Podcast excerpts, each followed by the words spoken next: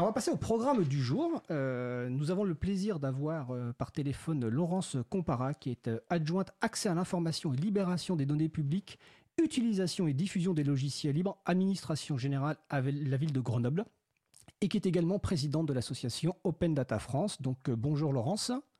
Bonjour. Nous avons également en studio donc euh, ben, Xavier Berne, journaliste au célèbre site d'actualité et d'enquête Next Impact, qui traite à la fois d'informatique mais aussi de l'actualité politique et juridique liée à l'informatique. Donc bonjour Xavier. Bonjour.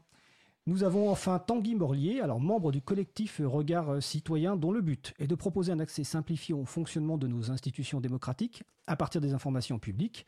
Et Tanguy est également un ancien président de l'April et toujours membre de l'April. Bonjour Tanguy. Bonjour. Ensuite, nous aurons par téléphone Béatrice Jean-Jean, qui est chargée de communication donc à l'ADULACT, donc Association des développeurs et utilisateurs de logiciels libres pour les administrations et les collectivités territoriales. Elle nous parlera du label Territoire numérique libre. Ce sera aux alentours de 16h15, 16h30. Et ensuite, après ça, notre, mon collègue Étienne Gonu fera un point sur, le, bah, bien sûr, sur la directive droit d'auteur l'actualité euh, suite au vote au Parlement européen qui a eu lieu le 12 septembre dernier. Tout à fait. Mais tout de suite, place au premier sujet, collectivité et données publiques ouvertes, et ce, à quelques jours de l'entrée en vigueur de nouvelles obligations euh, concernant les données publiques pour les administrations et les collectivités. Alors je vais faire une courte introduction, évidemment après je vais passer la parole aux experts et aux expertes que nous avons invités. Euh, donc l'open data pour euh, données ouvertes est une démarche qui vise à rendre les données numériques accessibles et utilisables par tous et toutes un cadre juridique définit les informations qui peuvent être rendues publiques et celles qui ne le peuvent pas. Une donnée ouverte peut être reproduite par une collectivité, une administration ou même une entreprise. Elle est diffusée selon une méthodologie et une licence ouverte garantissant son libre accès et sa réutilisation par tout le monde, sans restriction technique, juridique ou financière. Avant de, pour préparer cette émission, j'ai lu un petit peu le manuel de l'open data. Donc euh, la référence sera sur le site de l'April. Et ce manuel commence ainsi.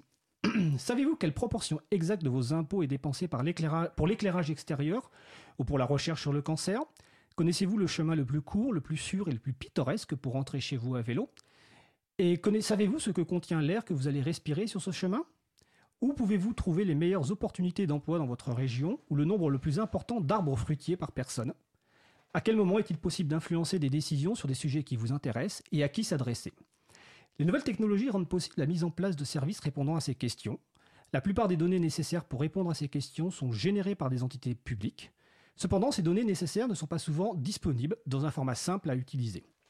La démarche Open Data vise à libérer le potentiel de ces informations, de sources officielles ou non, afin de permettre le développement de nouveaux services, d'améliorer la vie des citoyens et citoyennes, et de faire en sorte que la société fonctionne mieux. La notion de données ouvertes, et plus spécifiquement de données publiques ouvertes, existe depuis plusieurs années déjà. L'open data a, commencé à gagner en visibilité en 2009 avec les initiatives de plusieurs gouvernements, États-Unis, Royaume-Uni, Canada, Nouvelle-Zélande, pour ouvrir leurs propres données publiques. Et comme le précise le site Regard Citoyen, la France entre progressivement dans la danse, notamment grâce à des initiatives de citoyens et citoyennes et de localités. Euh, nous n'allons pas entrer dans le détail de tous les points, et notamment les aspects peut-être euh, juridiques et techniques. Nous allons principalement parler de l'intérêt de la mise à disposition de données publiques ouvertes, de la démarche de collectivité et de personnes, du droit à l'open data et des possibles difficultés de mise en œuvre pour les citoyennes, chercheurs, journalistes. Et pour cela, je vais passer la parole à nos invités, que je remercie encore une fois d'avoir euh, accepté notre invitation.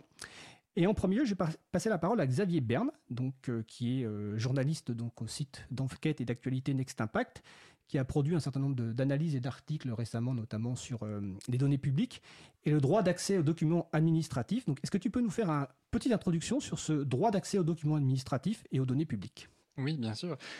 Donc euh, effectivement, ce mouvement de l'open data, il prend sa source dans ce qu'on appelle le droit d'accès aux documents administratifs. Alors c'est un petit peu pompeux peut-être comme nom, mais c'est quelque chose qui est en fait ancien, puisque la loi dite CADA, donc sur l'accès aux documents administratifs, date de 1978, donc elle a fêté ses 40 ans cette année. En fait, ce droit d'accès aux documents administratifs, c'est quelque chose qui est très concret. Euh, c'est-à-dire que c'est le droit pour le citoyen de connaître les informations publiques parce que détenues ou produites par des administrations. Concrètement, en tant que citoyen, vous avez donc le droit d'aller demander, par exemple, à votre maire ses éventuelles notes de frais. Vous pouvez aller demander à Bercy, au ministère des Finances, le code source de son logiciel qui lui permet de calculer, par exemple, les impôts sur le revenu ou sur la taxe d'habitation. Vous avez aussi le droit d'aller demander à l'Élysée certains éléments du dossier d'Alexandre Benalla ou euh, aussi euh, le menu qui a été servi le 14 juillet 2017, je crois, quand Donald Trump a déjeuné à l'Élysée. C'est un document administratif qui est communicable aux citoyens qui ont fait la demande. Donc voilà, j'ai pris quelques exemples un petit peu parlants pour que tout le monde ait une idée de ce que c'est. Euh, mais c'est un droit qui est en fait très vaste, euh, qui concerne des rapports, des délibérations, des instructions, ça peut être aussi des statistiques, et là on fait le lien avec les données publiques. Euh, ça peut aussi être des correspondances, et puis dans d'autres sphères, ça peut être aussi le dossier médical, par exemple, si face à un hôpital, on peut demander à avoir accès à son dossier médical, même si là, ce sera uniquement pour la personne qui est concernée par le dossier médical en question. Euh, voilà, bien entendu, il y a des exceptions qui visent à protéger par exemple les données personnelles, le secret industriel et commercial, euh, des choses de type secret défense.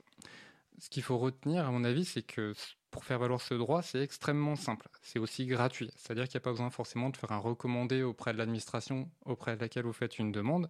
Euh, il suffit d'une simple demande écrite à votre mairie, à l'école euh, dans laquelle sont scolarisés vos enfants. Euh, voilà. Là où ça peut se corser, c'est quand l'administration en face fait un petit peu la sourde oreille ou refuse de vous transmettre le fameux document en question. Mais ça, peut-être qu'on en reparlera un petit peu plus tard dans l'émission. tout à fait, nous en reparlerons. Donc en fait, ce que tu expliques, c'est clairement ce, ce droit d'accès aux documents administratifs est un droit très ancien. En fait, c'est pas nouveau, même si effectivement le mouvement euh, données publiques est relativement récent entre guillemets sous la terminologie open data, et que c'est un droit qui est activable par toute personne euh, qui peut être intéressée. Donc tu as cité un certain nombre d'exemples. Je vais passer la parole à Tanguy euh, Morier, donc du collectif Regard Citoyen, que peut-être tu peux faire apporter quelques précisions, quelques exemples concrets sur bah, les données publiques et sur l'importance effectivement pour les personnes d'avoir accès à ces données publiques. Euh, oui, absolument. Effectivement, ce droit existe depuis 1978, euh, alors que lorsqu'on parle d'open data, on a l'impression que c'est quelque chose d'extrêmement euh, extrêmement récent. Et malgré le fait que ça existe depuis 1978, c'est toujours une surprise pour les citoyens de découvrir que tout document qui est produit par l'administration lui est communicable. Euh, n'importe quelle production, à condition qu'elle ne viole pas les secrets euh, dont a parlé euh, Xavier, et notamment le secret logique de la vie privée, eh bien, ce document est accessible. Donc on peut connaître plein de choses des, des, administrations dès 1978. Et il se trouve qu'en 2005, il y a eu une rénovation de cette loi qui vise à l'actualiser avec l'usage du numérique et de l'informatique puisque euh, en 1978, eh ben, on est dans une démocratie du papier où euh, pour euh, qu'un acte soit reconnu légal, eh bien, il faut avoir la signature de la personne en charge, le directeur de service, le maire ou l'élu. mais il se trouve que cette démocratie du papier, elle a un petit peu évolué avec l'avènement de l'informatique et notamment de l'Internet. Euh, de plus en plus, les gens s'échangent des documents numériques et donc euh, la loi s'est activée en 2005, euh, c'est mise à jour pour permettre non, non, pas, non seulement la communication du papier, mais également la, communication des, documents numériques. Donc, euh, bah, un simple email à une administration peut vous permettre d'obtenir euh, des documents numériques et notamment des tableurs, ce qui peut permettre de découvrir plus en détail le fonctionnement d'une collectivité territoriale. Euh, pour quelqu'un qui s'intéresse par exemple à la aux finances d'une collectivité territoriale, il a deux choix. aller consulter en mairie ou sous la forme d'un PDF un rapport de plusieurs centaines de pages avec des très beaux camemberts euh, qui permettent de connaître l'usage de l'usage euh, des données publiques ou demander le tableur de l'ensemble des, dépenses de la commune pour pouvoir connaître tout le détail et la finesse de l'exécution des, budgets euh, des différentes communes. Donc c'est ce que permet cette rénovation de la, de la loi de 1978 en 2005 et euh, ce qui a permis de pouvoir euh, lancer euh, le mouvement de l'open data, c'est-à-dire que des citoyens qui, découvrant des données numériques sous la forme de tableurs notamment, eh bien vont penser ou vont avoir l'idée de réutilisation qui soit utile pour leur vie ou utile pour leur connaissance de la, de la vie publique. C'est le cas, par exemple, dans l'association euh, de Regard Citoyen que je représente, où on s'est passionné pour la vie parlementaire et grâce à l'extraction de données euh, issues du site de l'Assemblée nationale, on a pu faire un site qui s'appelle nosdéputés.fr, qui permet de, savoir ce que font les parlementaires à l'Assemblée nationale. Et on a également fait un site qui s'appelle nosfinanceslocales.fr qui représente sous la forme graphique des données comptables des différentes collectivités. Et donc, bah, il y a beaucoup de militants qui vont utiliser soit les, les, le droit de 1978, je pense à un grenoblois euh, qui s'appelle Raymond Avrier, qui a découvert quelques scandales euh, dans les années 90 euh, liés à, l'usage des deniers publics à Grenoble. Et un peu plus récemment, il avait demandé les marchés publics des sondages de l'Élysée, ce qui lui a permis de découvrir le, ce scandale qu'on appelle aujourd'hui les scandales des sondages de l'Élysée, où on s'est aperçu qu'il y avait de la surfacturation sur, des, sur, ces, sur ces sondages. Donc parfois, et c'est d'ailleurs assez souvent le cas euh, lorsqu'on s'intéresse à ces problématiques-là, un certain nombre de, scandales de la vie publique sont découverts grâce à, cette loi qui euh, donne énormément de pouvoir aux citoyens. Alors, merci Tanguy. En plus, tu, nous, tu, nous, fais les enchaînements en parlant de Grenoble, mais vu juste avant de passer la parole à Laurence Compara pour montrer que nous sommes vraiment en direct et nous sommes en interaction avec les personnes qui nous écoutent, Mario Dill, sur le salon euh, web de la radio, nous fait remarquer qu'il ne faut pas employer le mot camembert, mais il faut plutôt parler de graphique en secteur, car sinon les Italiens diront des parmesans. Et il faut savoir que Mario Dill habite en Italie, donc voilà. Ah d'accord, bah, merci Mario Dill, parce qu'effectivement j'ai cet abus de langage. Voilà, donc je fais remonter effectivement cette information. Et donc évidemment, on va passer maintenant la parole à, à Laurence Compara, donc qui est en direct de Grenoble. Euh, donc Laurence Compara, vous êtes donc adjoint au maire de la ville de Grenoble, notamment en charge de la libération des, données publiques. Alors il serait intéressant évidemment d'avoir euh, le point de vue de la collectivité, parce que là on a entendu le point de vue bah, du, journaliste qui recherche de l'information, mais qui est aussi évidemment un, citoyen. Le, point de vue du, collectif Regard Citoyen. Donc quel est le point de vue donc de la, collectivité par rapport à cette euh, démarche d'open data, donc à la fois par rapport aux obligations légales, mais aussi tout simplement dans la dynamique de mettre à disposition des données publiques ouvertes à chacun et chacune. Euh, c'est extrêmement intéressant sur le principe, euh, même si ce n'est pas forcément simple à mettre en œuvre. Euh, ça a été rappelé en introduction, il y a une nouveauté maintenant réglementaire en France, qui est l'obligation pour les villes de plus de 3500 habitants de rendre public l'ensemble des données dont elles disposent sous forme numérique. Donc inutile de dire que c'est assez énorme comme, euh, travail euh, et que ça va demander un petit peu de temps pour que tout le monde se mette en ordre de marche. Mais ce qu'il faut noter, c'est que par rapport à la loi CADA dont il a été question, c'est qu'on change complètement la perspective. La logique de la loi CADA, c'est moi, individu, j'ai le droit de demander à l'administration et celle-ci a l'obligation de me répondre. Et elle me répond à moi individuellement. Maintenant, moi, administration, j'ai l'obligation de mettre à disposition sans attendre qu'on me le demande et à tout le monde les informations dont je dispose. Donc c'est un changement de perspective qui est extrêmement intéressant, mais qui est de l'ordre du choc culturel pour nos institutions. Euh, il a été dit que même dans la, logique loi CADA, ce n'était pas forcément toujours facile renverser complètement euh, cette relation euh, à, la société extérieure, hein, citoyens, citoyennes, journalistes, chercheurs, etc., etc. c'est pas c'est pas anodin.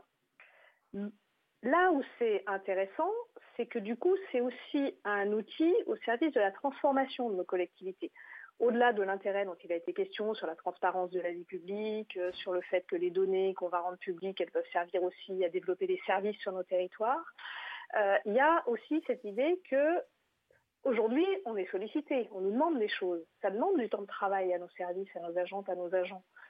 À partir du moment où c'est librement disponible et librement réutilisable, ce temps de travail dans nos institutions, on peut le consacrer à autre chose.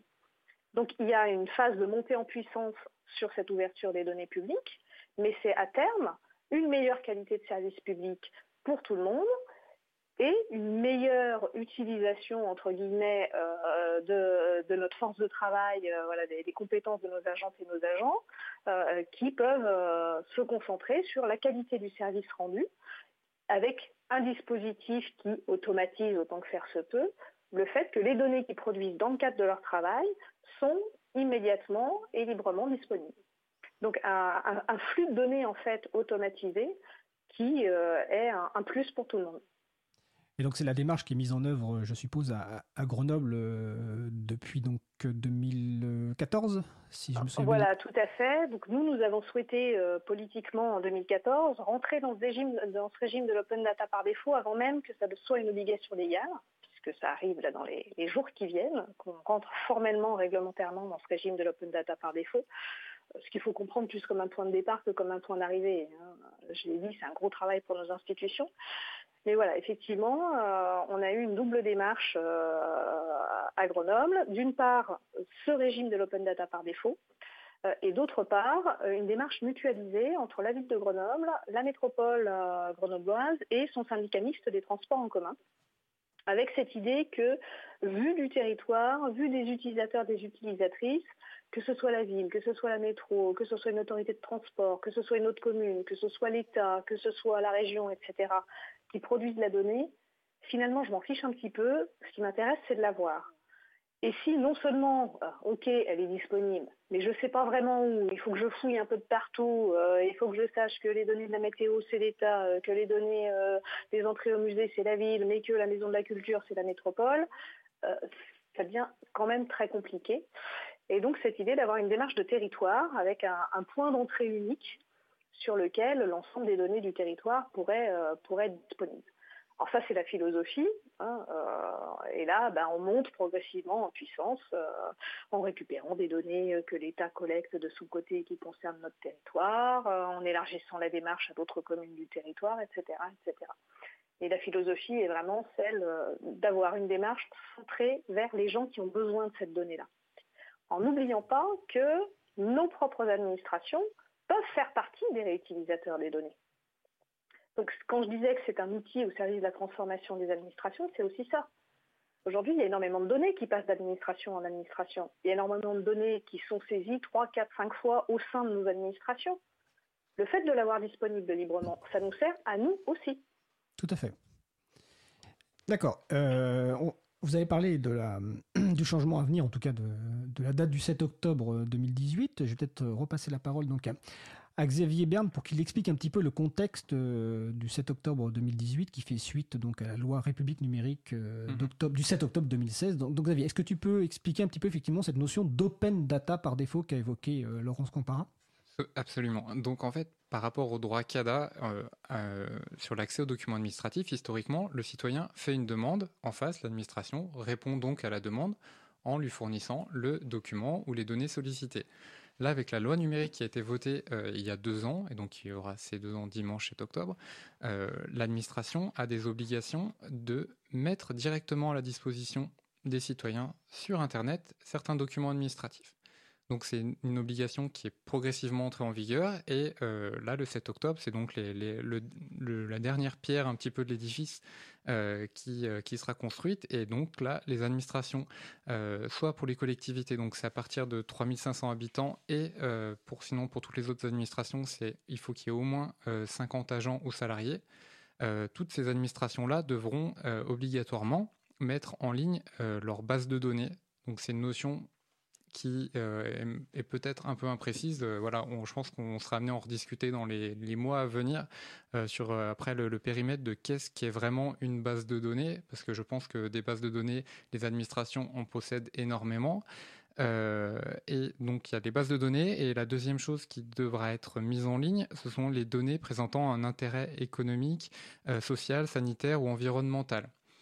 Là aussi, c'est pareil, on, c'est pas exactement ce qu'il va y avoir derrière très concrètement comme type de données. Euh, ce qui est peut-être à craindre, c'est que finalement, c'est les administrations elles-mêmes qui vont définir ce que c'est. Et du coup euh, derrière un petit peu le citoyen euh, va avoir du mal à rétorquer à dire ah bah moi j'aurais préféré ça ça à mon avis. À mon sens ce serait plutôt une donnée intérêt économique ou environnemental voilà. Et il y a une dernière petite chose aussi qui devront qui devra être mise en ligne. Ce sont les les règles en fait euh, qui, qui, composent les algorithmes qui servent à prendre des décisions individuelles.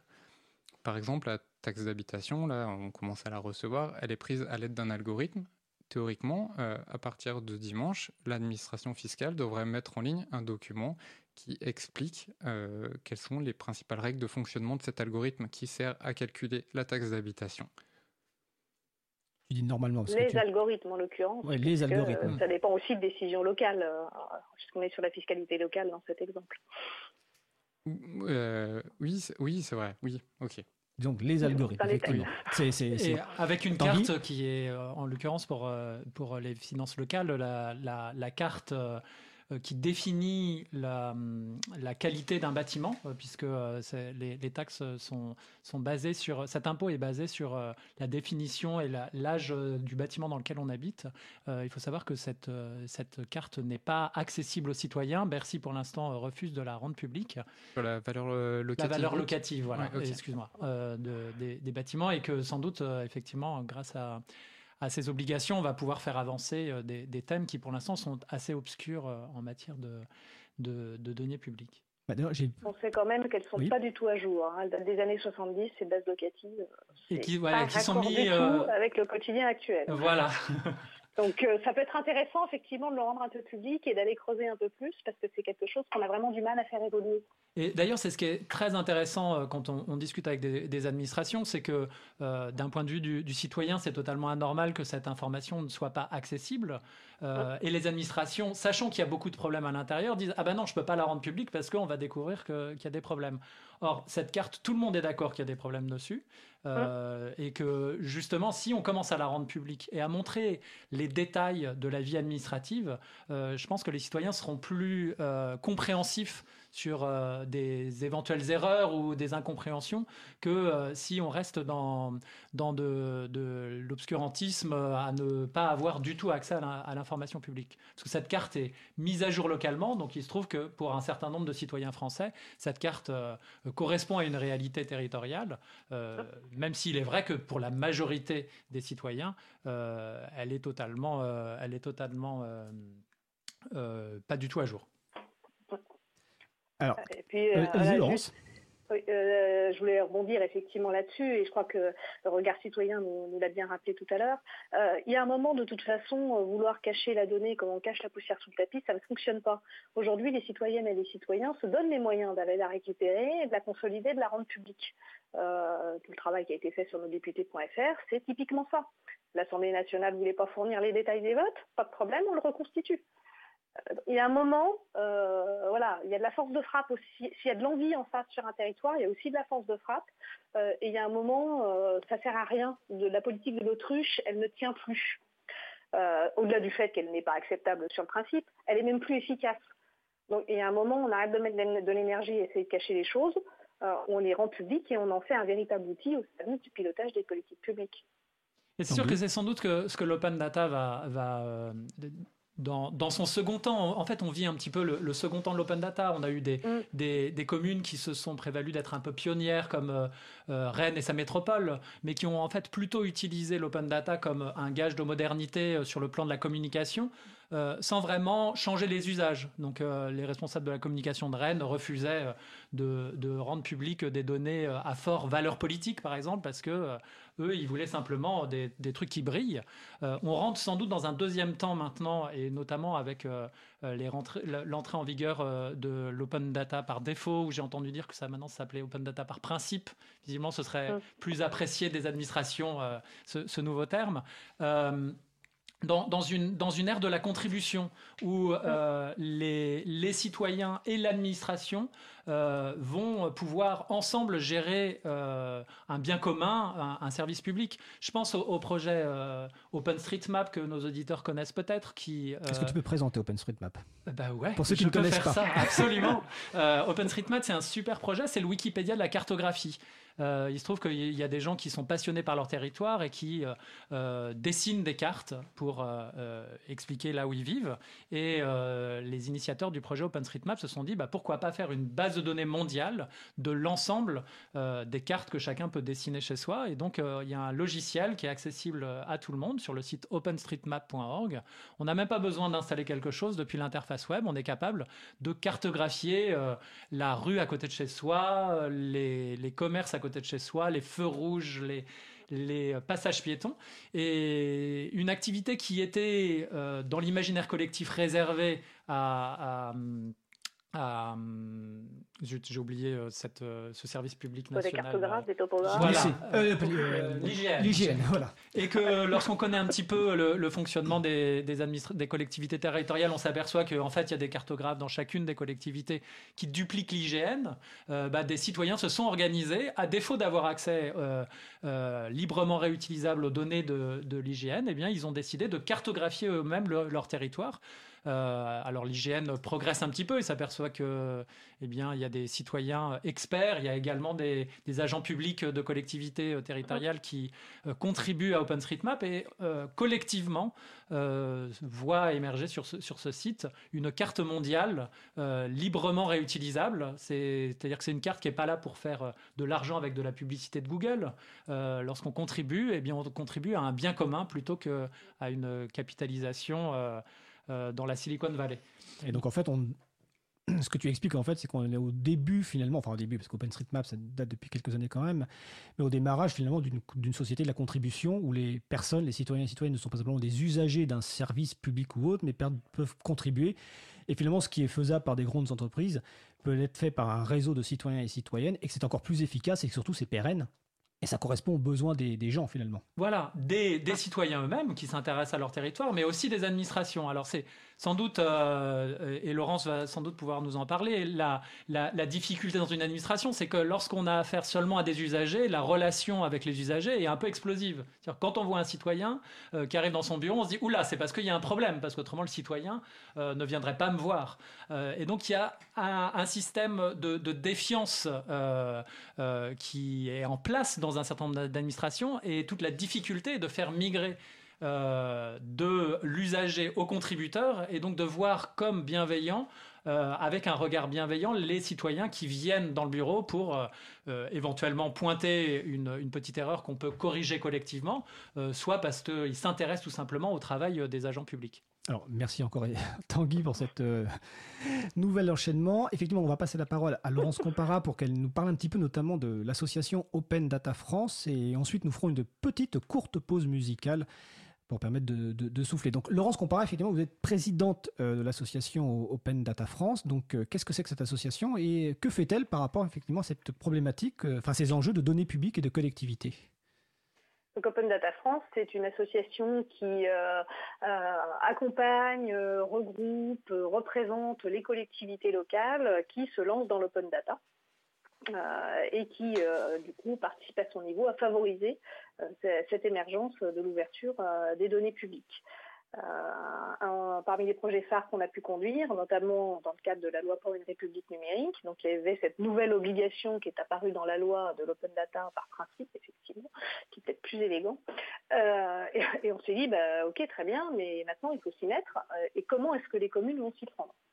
Donc il y a eu tout un travail sur l'année 2017 qu'on a appelé Open Data Local, qui était du transfert d'expérience en fait entre les pionniers qui ont été évoqués, qui, avaient déjà fait de l'open data, qui avaient un peu essuyé les, plâtres, hein, qui avaient pu tester aussi ce qui marchait, ce qui ne marchait pas, les difficultés internes, les, les, difficultés de relation avec le territoire éventuellement. Comment ils pouvaient faire bénéficier de leur expérience euh, des acteurs de leur territoire avec l'aide d'Open Data France, euh, qui a euh, un petit peu formalisé euh, des méthodologies de travail, des outils de formation. Et puis on a également réfléchi, et ça peut répondre à, une problématique qui a été rapidement évoquée tout à l'heure, à finalement quelles sont les données que j'ai et quelles sont les données qu'il faut que j'ouvre, par quoi est-ce que je démarre? Parce que voilà, ok, il faut que je fasse de l'open data, j'ai plein de choses en stock, lesquelles je prends on a fait une petite liste qu'on appelle le socle commun des données locales, euh, qui liste une dizaine de, jeux de données. On va retrouver là-dedans ben, euh, les marchés publics, les délibérations, les subventions, mais aussi la liste des prénoms qui ont été attribués par l'État civil dans l'année écoulée. Euh, voilà, on a listé un petit peu comme ça des données que toute commune manipule et on a essayé de les normaliser en fonction des retours d'expérience des territoires, à la fois d'un cadre réglementaire qui peut nous être imposé, comme les marchés publics par exemple, mais aussi de, ben voilà, sur mon territoire, quand je veux rendre public les prénoms, voilà les difficultés que j'ai rencontrées, voilà le fichier type auquel je suis arrivé. Donc une, expertise des gens qui font sur le terrain. Et ça fait un petit kit de démarrage en quelque sorte. Vous voulez démarrer, bah écoutez, vous prenez pas trop la tête, piochez donc euh, dans, cette liste de données et, démarrez, euh, démarrez par ça Et puis retournez-vous vers vos voisins sur votre territoire qui ont déjà fait de l'open data et, qui peuvent, et qui peuvent vous aider. Ça, c'était le gros travail de l'année dernière et puis qui doit continuer. Et puis il y en a un autre qui est intéressant également, c'est l'Observatoire de l'open data territorial, qui justement essaie de regarder un petit peu, ok, on a cette obligation, mais à quel point est-ce que les territoires arrivent à la remplir? Euh, et donc, on a mis en place un observatoire qui est à la fois quantitatif et qualitatif, c'est-à-dire qui va compter euh, les communes, les régions, les départements, les communautés d'agglo, les métropoles qui font de l'open data par rapport au nombre qui sont censés le faire d'après la loi. Euh, combien de données elles ont libérées, quelles sont les données qu'elles ont libérées, etc. Et puis des choses un petit peu plus qualitatives, euh, avec des questionnaires en direction de, ces collectivités sur bah, quelles sont les difficultés que vous avez, euh, est-ce que la question des données personnelles, c'est quelque chose auquel vous êtes confronté régulièrement, comment j'anonymise un fichier, voilà, ce, genre de remontée, pour avoir un peu une, vue consolidée de l'état de l'open data en France.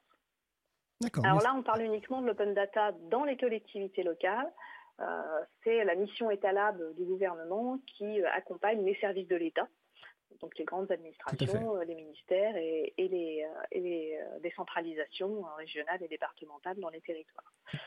Donc voilà, tout, ce travail d'Open Data France pour, pour une meilleure dynamique collective à l'échelle nationale. Alors merci Laurence Compara. Effectivement, vous parlez d'État qu'on aura sans doute l'occasion euh, d'inviter prochainement aussi pour parler de, logiciels libres, pas simplement de, données publiques. On va faire une petite pause musicale, elle est vraiment courte. C'est Under the Sky of Ja par euh, l'album c'est Exorciste de style par notre ami Rico da Alvarez.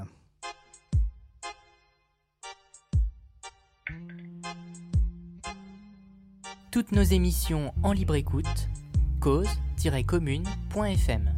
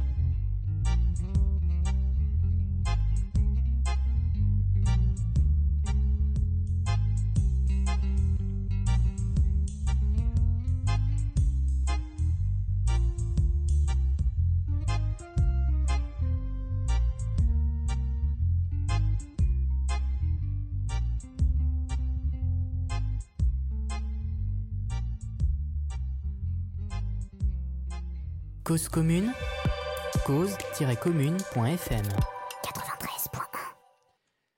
Eh bien, vous êtes de retour euh, sur l'émission Libre à vous sur Radio Cause Commune 93.1 en Ile-de-France et partout ailleurs sur le site causecommune.fm. Vous venez d'entendre donc The Under the Sky of Ja par Rico da Alvarez. Nous sommes toujours mardi 2 octobre 2018, il est 16h02 et nous parlons de données publiques euh, ouvertes, euh, donc avec Laurence Compara de la ville de Grenoble, Xavier Berne du, journal d'investigation et d'actualité Next Impact, de Tanguy Morlier du collectif Regard Citoyen et de mon collègue Étienne Gonu euh, en charge des affaires publiques qui est toujours là. Alors juste avant la pause, nous faisions un, petit état des lieux et une présentation donc des données publiques ouvertes. Ça semblait un petit peu magnifique et tout semblant être très beau effectivement, il y a des collectivités qui ont une démarche effectivement euh, proactive sur le sujet. Il y a aussi des administrations, mais est-ce que finalement c'est la, majorité ou est-ce qu'au contraire, pour l'instant, il y a des difficultés pour la mise en œuvre de l'accès à ces documents administratifs et à la diffusion de ces données publiques? Donc j'ai envie de donner la parole à, Xavier puis à, Tanguy, donc justement sur euh, ces difficultés et les, manières d'agir pour une personne qui voudrait accéder à un document administratif qui l'intéresse. Xavier Berne. Mm, mm. Effectivement, euh, moi aussi j'ai bien écouté Laurence Compara, on a l'impression que tout fonctionne bien, mais en fait en réalité il y a quand même euh, parfois de, grandes difficultés pour obtenir certains documents, et j'ai même envie de dire que plus c'est sensible, plus c'est difficile euh, de les obtenir. voilà, dans le cadre de nos enquêtes, c'est vrai qu'on fait très souvent des demandes de communication de documents administratifs, notamment sur, sur des rapports. L'année dernière, je pense que j'ai dû en faire à peu près quasiment près d'une centaine. Et euh, ce qu'on remarque, euh, c'est que dans de très nombreux cas, en fait, l'administration ne répond même pas à la demande. C'est-à-dire que du coup, bah, on n'a pas de retour. Donc, euh, qu'est-ce qui se passe quand c'est comme ça? En fait, au bout d'un mois, on a le droit de saisir ce qu'on appelle la commission d'accès aux documents administratifs, la fameuse CADA, d'où vient le nom de la loi CADA de 1978. Euh, L'ACADA, c'est une autorité publique indépendante. C'est un petit peu comme un médiateur. C'est-à-dire qu'à partir du moment où une administration ne communique pas un document ou refuse clairement de le communiquer, on peut demander à cette commission euh, de se prononcer pour euh, savoir si oui ou non l'administration refuse, à bon droit ou pas, de, de, communiquer le document. donc les administrations, bien souvent, ne répondent pas. Il faut saisir la fameuse CADA. Le problème, c'est que la CADA a visiblement énormément de travail et met très longtemps avant de rendre ses avis. Euh, aujourd'hui, on va dire que le délai à peu près moyen, je dirais qu'il est de l'ordre de six mois avant d'avoir un avis de la CADA. Euh, donc vous imaginez le temps qu'il faut entre le moment où est-ce qu'on saisit l'administration, on attend un mois, après il faut à nouveau attendre six mois supplémentaires pour que la CADA se prononce. Parce que le délai de réponse normalement de la CADA c'est combien? C'est un mois le délai légal. C'est un mois le délai légal. C'est ça, il faut préciser que le délai légal c'est un mois. Et donc là la moyenne c'est six mois. Oui, à peu près. Voilà. Moi c'est ce que je constate personnellement. Après il faut retrouver les chiffres exacts dans le dernier rapport d'activité de la CADA pour ne pas dire de bêtises. Mais euh, moi, je suis même pas sûr qu'il soit vraiment, euh, soit vraiment réel. Mais ça correspond à ce qu'on. Ça correspond à une certaine expérience de l'April aussi. Mais donc continue donc. Donc euh, voilà, et même une fois qu'on a l'avis de la CADA, euh, des fois, les, même si la CADA dit euh, l'administration a tort de ne pas communiquer le document, l'administration peut encore traîner des pieds et parfois ça met du temps avant que l'administration s'y plie, puisqu'en fait les avis de la CADA ne sont pas contraignants. C'est-à-dire que c'est juste un avis.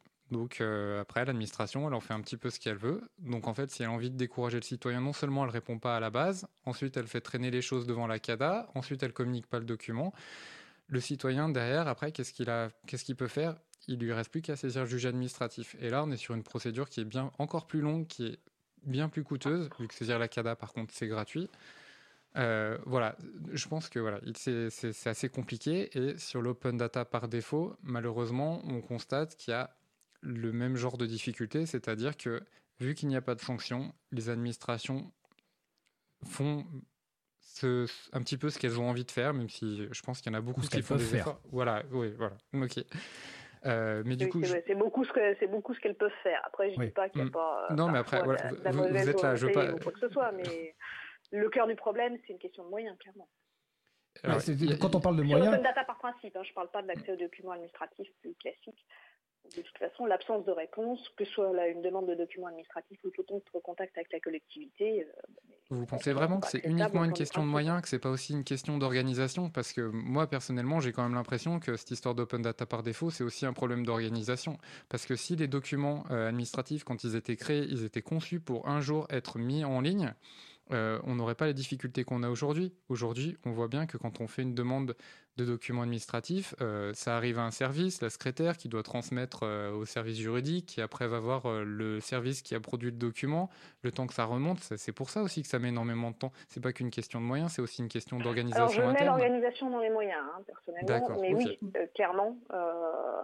c'est là où, quand je dis que c'est un choc culturel, oui, voilà, cette ouverture mm. par, par principe, euh, c'est vraiment l'expression. Hein. Euh, aujourd'hui, nos services ne sont pas conçus, ne sont pas organisés pour que l'information soit partagée automatiquement, systématiquement, sorte de l'institution.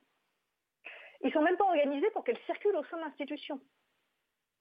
Euh, donc on part de très très loin. Mais il faut quand même pas omettre un, des, des, problématiques que touche le, partage des, données publiques, c'est le, partage de l'information, de la connaissance, c'est le partage du pouvoir.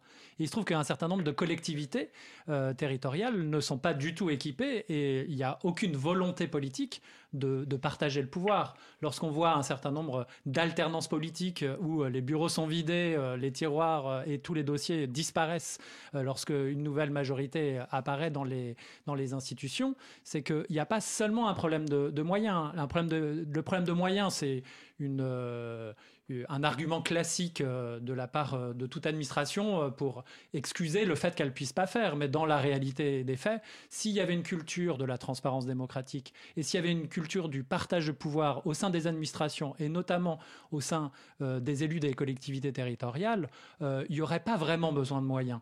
Euh, pour pouvoir mettre en place une. Je suis absolument pas d'accord. Bah, quand on regarde par exemple la culture euh, du logiciel libre ou la culture de, euh, du partage de la connaissance comme Wikipédia, créer une encyclopédie mondiale à l'échelle mondiale, si c'est fait par des gens qui veulent centraliser le pouvoir comme des gens de Microsoft, ça coûte extrêmement cher. Mais si c'est fait par des citoyens qui prévoient le partage du pouvoir à la base, ah, bah, ça coûte pas, ça coûte pas si cher. Le, le temps, le temps qui passe ces citoyennes et ces citoyens, il est loin d'être anodin. Ok, c'est pas financier, ok, c'est pas un retour sur investissement classique, mais il y a une mobilisation de moyens qui est extrêmement conséquente, qui est beaucoup plus intéressante qu'une centralisation euh, microsoftienne. Je suis 100% d'accord. Mais qu'on ne me vienne pas dire que ça ne demande pas de moyens. On n'a pas dit que ça coûtait pas, que ça demandait pas de moyens. On dit que l'administration a des moyens et qu'elle euh, n'oriente pas ses moyens vers un partage du pouvoir et un partage de la connaissance. La majorité, hein, je ne dis pas qu'à Grenoble, il ne se passe pas des choses intéressantes. Mais quand on voit, par exemple, l'association des maires de France qui fait du lobbying, qui va voir tous les ministres tous les sénateurs, tous les députés pour leur dire qu'il faut absolument pas d'open data par principe. Euh, c'est qu'il y a quand même une résistance assez forte à faire confiance aux citoyens et à leur dire qu'on peut co-construire la connaissance autour d'un territoire. Complètement. Alors, il y, a, trois problèmes différents. Il y a un, est-ce que l'administration est en état de marche? La réponse est non, clairement. Et ça, j'ai jamais prétendu le contraire. Il y a un gros travail d'évolution de nos institutions, euh, mais rien qu'en termes d'organisation. Je parle même pas de la culture, ouais, etc. Ouais. Je, suis d'accord. C'est ce que nous on appelle. À le faire. Là, j'ai envie de dire, ça peut dépendre des courants politiques. Et est-ce que euh, la, notre démocratie, d'une manière générale, est suffisamment adulte pour se dire qu'on entre dans une ère du partage, de la co-construction de manière systématique? Là aussi, clairement, la réponse est non pour l'instant. Par contre, tout aussi clairement, et en tout cas euh, moi et mes collègues euh, à Grenoble, on le ressent très fortement sur le terrain, euh, la plupart des élus, beaucoup les institutions, sont très en retard par rapport aux citoyennes et aux citoyens sur ces questions-là. On excusez-moi l'expression, mais on se fait pousser au cul là-dessus. Et c'est très bien. et effectivement, ce côté renverse le côté, il y a l'institution qui surplombe et il y a les citoyens qui reçoivent ce qu'elle veut bien leur donner sans trop leur expliquer comment ça marche, c'est complètement asile c'est plus acceptable aujourd'hui. On est complètement d'accord. Je, Par contre, réorganiser l'administration et réorganiser la place des élus là-dedans pour renverser cette pyramide-là, c'est un sacré boulot. Il faut le faire. On s'y emploie à notre niveau. Mais il ne faut, pas, faut pas minimiser le travail titanesque que c'est. On est d'accord. Euh, je crois que c'était pas du tout euh, l'objet. Euh, je pense que Xavier et moi, on était un petit peu piqués sur l'aspect des moyens. On est d'accord qu'on est dans une révolution. On passe d'une démocratie du papier dans lequel bah, les échanges étaient longs, que l'administration pouvait se protéger, à une démocratie du numérique euh, dans lequel euh, les échanges sont plus fluides, on peut co-construire euh, des, des, des, politiques publiques, mais c'est clair que cette migration n'a pas encore lieu. Par contre, on ne peut pas se cacher derrière l'excuse de on manque de moyens. c'est pas vrai. La démocratie du papier, ça coûte extrêmement cher. Envoyer le JO au début du 19e... Ah mais attendez, j'ai pas dit que l'organisation actuelle, elle était parfaite. Hein. J'ai dit qu'il fallait qu'on change. Et changer, ça demande du temps, ça demande effectivement d'utiliser les moyens qu'on a différemment, mais ça ne se fait pas d'un claquement de doigts. On est d'accord. Particulièrement quand il n'y a aucune culture numérique au sein de nos institutions. Aucune. C'est déplorable. Bah, je ne dis pas ça, c'est évidemment pas une critique des femmes et des hommes qui y travaillent. Ils n'ont jamais été formés sur ces questions. La formation des agents territoriaux, que de la catégorie C à la catégorie A, les écoles de cadre ne proposent rien de valable sur ces questions-là. Il y a un retard de culture numérique en particulier dans la fonction publique territoriale, globalement, et qui est la faute à personne et à tout le monde, mais qu'on constate au quotidien dans nos institutions, qui fait que voilà, ça, demande de former, ça demande de changer les organisations, ça demande de dématérialiser, ça demande de sortir de cette culture du papier que vous dénoncez fort justement. Euh, on, tape, on tape dans le mur. Hein. Il faut. Je crois que vous êtes effectivement d'accord et qu'en fait vous mais ça va demander du temps. Voilà, et que vous vous battez effectivement à deux niveaux différents pour la même chose. Je pense que la prochaine émission qu'on consacrera aux données publiques, euh, quand, si on réinvite euh, Regard Citoyen, on invitera aussi sans doute le ministère de l'Intérieur et le ministère de la Défense, parce que eux, leur culture... Ou Bercy, ah oui c'est vrai, excuse-moi, j'avais oublié Bercy. Euh, Bercy, effectivement, notamment pour la libération, enfin l'ouverture du code source des impôts, la, personne qui avait demandé l'accès a dû aller jusqu'au tribunal administratif, effectivement, donc on, on invitera ces gens-là qui ne sont pas du tout dans cette culture-là. Mais là, effectivement, entre personnes qui ont qui sont dans cette dynamique-là. Euh, je vois le temps qui file parce que Xavier Berne va bientôt devoir nous quitter et puis nous avons évidemment d'autres sujets ensuite. Euh, est-ce que Xavier, tu voulais réagir là-dessus ou rajouter quelque chose avant que, que tu partes tout à l'heure ou sur un autre sujet?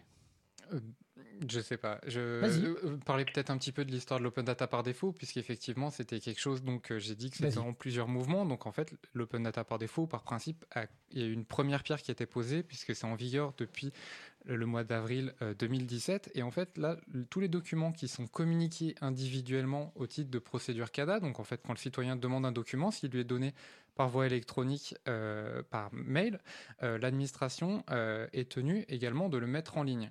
Ça, c'est depuis avril 2017. Et on voit que même ça, c'est déjà trop difficile. Alors que le document, il est déjà numérisé. Le document, il a été envoyé par email aux citoyens. Il y a déjà eu les occultations sur les données personnelles. Il reste plus qu'une chose à faire, c'est le mettre en ligne sur un site internet. C'est quand même pas forcément très compliqué. Et on voit que même sur ça, ça ne fonctionne pas. Et du coup, c'est pour ça que euh, via Next Impact, on a, on a décidé de, porter ça devant le, tribunal administratif euh, pour la simple et bonne raison qu'en fait, euh, à notre sens, ce dispositif-là est bien plus intéressant que ceux qui vont entrer en vigueur ce week-end. Pourquoi? Parce qu'il faut intervenir le citoyen. Si euh, des citoyens demandent un document administratif, il y a de fortes chances pour qu'il intéresse d'autres citoyens et euh, donc euh, certains journalistes. c'est pour ça que on a décidé de porter ça devant le tribunal administratif et en l'occurrence c'était pour un document du ministère de l'Intérieur, un rapport que j'avais moi-même sollicité, mais juste au titre d'une communication individuelle et qui a toujours pas été mis en ligne par le ministère de l'Intérieur. C'était un rapport tout simple sur l'utilisation des caméras piétons qui faisait quatre pages un, fichier de 1 mégaoctet, euh, plutôt que de le mettre en ligne, le ministère de l'Intérieur a préféré répondre euh, à notre requête devant le tribunal en expliquant euh, au fil de sept pages pourquoi il refusait de se plier à cette nouvelle obligation. Et en l'occurrence, c'était plutôt pour... ils ont évoqué des questions de forme, des, vices de procédure, l'absence d'intérêt à agir de notre part. Ça montre quand même aussi que les réticences, c'est pas non plus qu'une question de moyens, il y a vraiment bien une question de culture euh, mmh. aussi, euh, ah, même on en a parlé. J'ai bien compris que vous aviez englobé tout ça derrière, mais je voulais quand même y revenir parce qu'effectivement, moyen, c'est peut-être un petit peu restrictif comme, euh, comme terme. Et c'est sans doute les, les, plus grandes avancées en matière sur la loi numérique en matière de données publiques sont sans doute de donner les capacités aux citoyens de faire mmh. bouger les administrations, parce que malgré tout, l'administration, elle a un rythme qui dont, dont le, enfin, qui qui mesure pas forcément euh, l'importance euh, des, données, euh, des données publiques. Et le fait qu'on donne la capacité à des journalistes, à de simples citoyens, d'exiger la publication en open data sur le site des collectivités et sur le site des administrations, c'est sans doute la plus grande avancée. Alors, ça va prendre un petit peu de temps puisque bah, visiblement les administrations sont vraiment pas prêtes. Elles sont prêtes à dépenser des moyens incroyables pour répondre devant le tribunal administratif à des journalistes ou des citoyens, plutôt que de mettre un méga sur le site web du ministère de l'Intérieur, alors qu'il y a quand même énormément euh, de place sur le site euh, web du ministère de l'Intérieur pour pouvoir héberger ce document. Euh, ça va prendre un petit peu de temps, mais si chacun de nos auditeurs euh, pense à un rapport qu'il aimerait pouvoir voir sur le site du ministère de l'Intérieur ou sur le site de Bercy ou sur le, sur euh, le site de la mairie de Paris ou de la région Île-de-France pour nos auditeurs franciliens, eh bien, il ne faut pas qu'ils hésitent. Il suffit d'écrire un email à contact euh, l'institution pour leur demander et exiger qu'ils mettent en ligne le rapport sur les caméras piétons, sur les dépenses des collectivités territoriales, etc., etc. Ça suffit à faire avancer les choses.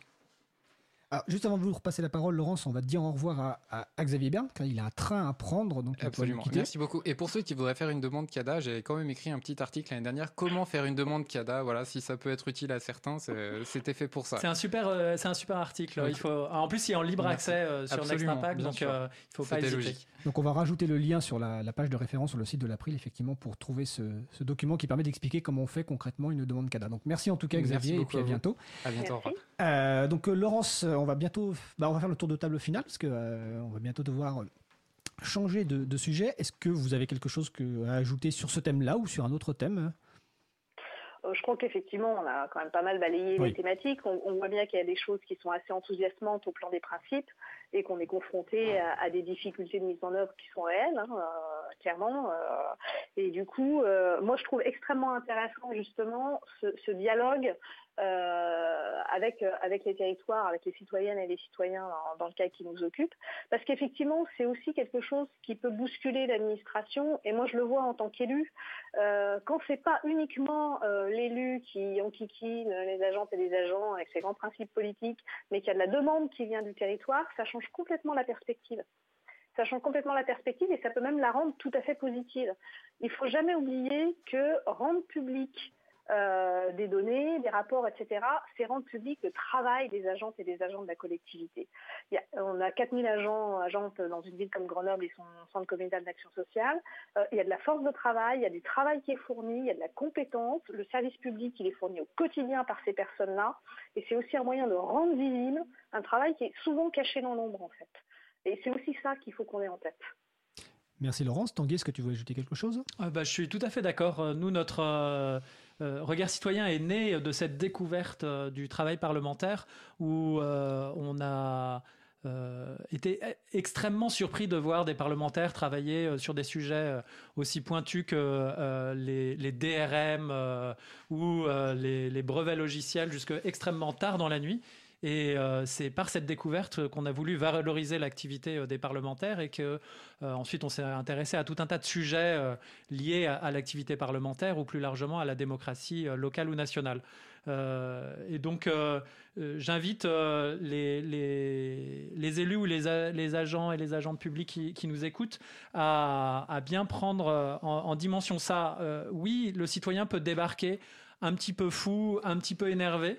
Euh, mais si on arrive à rendre positif cette énergie au service euh, des, services publics et au, service des institutions, eh bien, notre démocratie s'en sentira grandie. Tout à fait. Eh ben, c'est une belle conclusion. Donc, euh, je remercie ben, Laurence Compara, donc adjointe à la ville de Grenoble, en charge notamment de la libération des données publiques et également présidente de l'association Open Data France. Merci Laurence. Merci à vous. Et je remercie évidemment euh, Tanguy Morlier qui intervenait au nom du collectif euh, Regard Citoyen, euh, qui aura sans doute l'occasion de revenir, en tout cas le collectif, sur un autre sujet. Merci.